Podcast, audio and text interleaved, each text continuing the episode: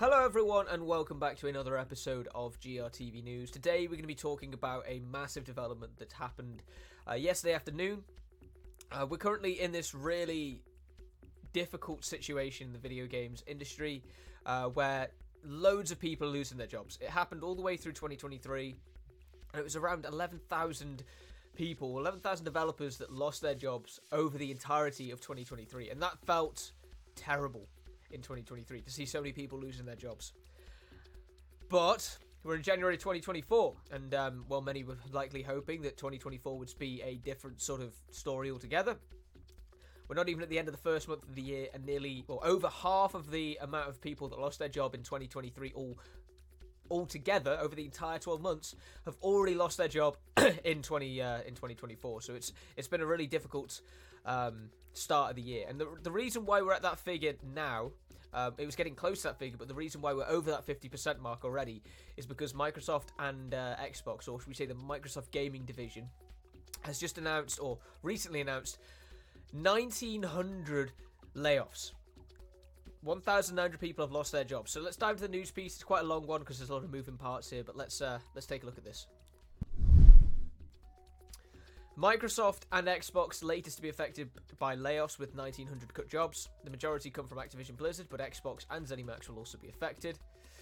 Today alone, we've reported again. This was written yesterday, but today alone, we've re- reported on the news that Destroy Humans developer Black Forest Games and Outriders creator People Can Fly have been met with layoffs, with almost 100 jobs across those two companies being axed. This also came after Riot Games announced sweeping layoffs with over 500 employees and around 11% of its total workforce affected by the change. Even though over six over 600 jobs have been axed this week alone, and it's only Thursday, Friday now. Microsoft has just announced an earth-shattering round of layoffs too. The enormous corporation, which is back to being the most valuable company in the world with a valuation over $3 trillion, has announced that its Microsoft gaming division is seeing huge job cuts. 1,900 employees are being laid off across the entire division, with the majority being from the Activision Blizzard family, although there is mention of layoffs affecting Xbox and ZeniMax employees too. The Verge has reported on internal statements sent around by Microsoft Gaming CEO Phil Spencer, who states the layoffs come as Microsoft looks to further integrate Activision Blizzard into the Xbox family. The memo also adds that anyone who has been affected will be supported with severance benefits informed by local employment laws. No doubt this will only be a marginal comfort to the 8% of the entire Microsoft Gaming staff that have been laid off.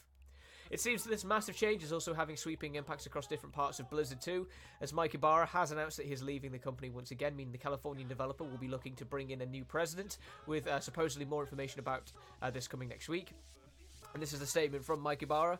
I want to thank everyone who was impacted today for their meaningful contributions to the teams, uh, to Blizzard, and to players' lives. It's an incredibly hard day, and my energy and support will be focused on all those amazing individuals impacted. Um, the statement does go on quite significantly, so if you want to read that, uh, you can click on the show more thing and you'll be able to find it. It, it all. it's uh, it's quite a lengthy statement because you know it's a big situation. Uh, Blizzard is also losing its chief design officer and one of its co-founders, Allen Adham. Uh, and likewise, it's noted that the previously announced survival game that has seemingly been in development since 2017 has been cancelled, with some of the employees attached to this game moved on to other projects at Blizzard. Uh, and more information has also come out about this uh, survival game that's been cancelled. Um, it's thought that it was supposedly looking to sort of make its debut in 2026 because it had quite a difficult development due to uh, originally starting on Unreal, Unreal Engine, moving over to Blizzard's Synapse engine, which has supposedly been a bit challenging to work with, um, and now obviously because it's still quite a far way, uh, way out, it's uh, it's been axed. Despite the fact that it's also said that it's uh, had some rather positive internal testing, so a bit disappointing that. Uh, as for how else these layoffs have affected Activision, Xbox Game Studios developers, and ZeniMax developers is unclear as of the time of writing. Now, since the publication of that news story, we have heard various other different bits of information, uh, including that Sledgehammer Games, uh, one of the you know the premier sort of Call of Duty developers over at Activision, has been met with about 30% of its staff being laid off. Um, and this also comes as well after it was recently revealed that Sledgehammer will be leading the development on one of the upcoming Call of Duties as well. So, um, quite significant changes there. 1900 developers is a lot of developers. Uh, and I think the reason this stings so much, um, you know, 8% of the total Microsoft gaming division, when you say 8%, it doesn't feel that, like, big of a number. 1900 employees losing their jobs is a, is a big deal, but the, I think the reason why this one really feels like it stings more than the rest is because Microsoft has recently just reclaimed its spot as the most valuable company in the world. You know, when you when you're valued at over tr- three trillion dollars, um, firing eight percent of your staff. I mean, let's throw some numbers around, real just speculative numbers, probably lowballing it as well. Let's say that every developer in this in this thing again, really lowballing it because you're being paid by Microsoft, Activision, Blizzard, and all those different big game companies. Let's say they were being paid fifty thousand dollars a year, and you know there's eight uh, nineteen hundred of them that were fired. That's like around eighty million dollars a year in salary that Microsoft is going to be saving by cutting all these jobs. Obviously, that that number's lowballing it, and it's very approximate. Um, but eighty million dollars is not a huge amount of money, especially to Microsoft and especially to game development.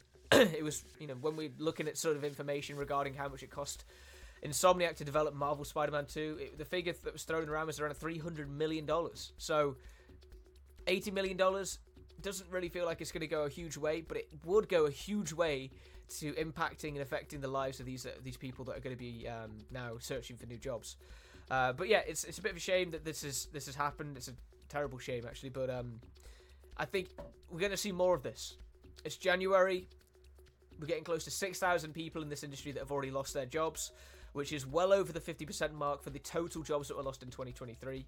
Um, no doubt we'll be hearing more about this, and I wouldn't be surprised if, if the, the layoffs figure by the end of 2024 is significantly higher than that of 2023. But again, as we know more about this, we'll be sure to keep you posted and updated. No doubt we'll have more to talk about this this mega uh, round of layoffs um, in the coming weeks. So um, stay tuned for that. Otherwise, we'll be back now on Monday for the next one. So hope you enjoy your Friday, enjoy your weekend, and we'll see you all on the other side.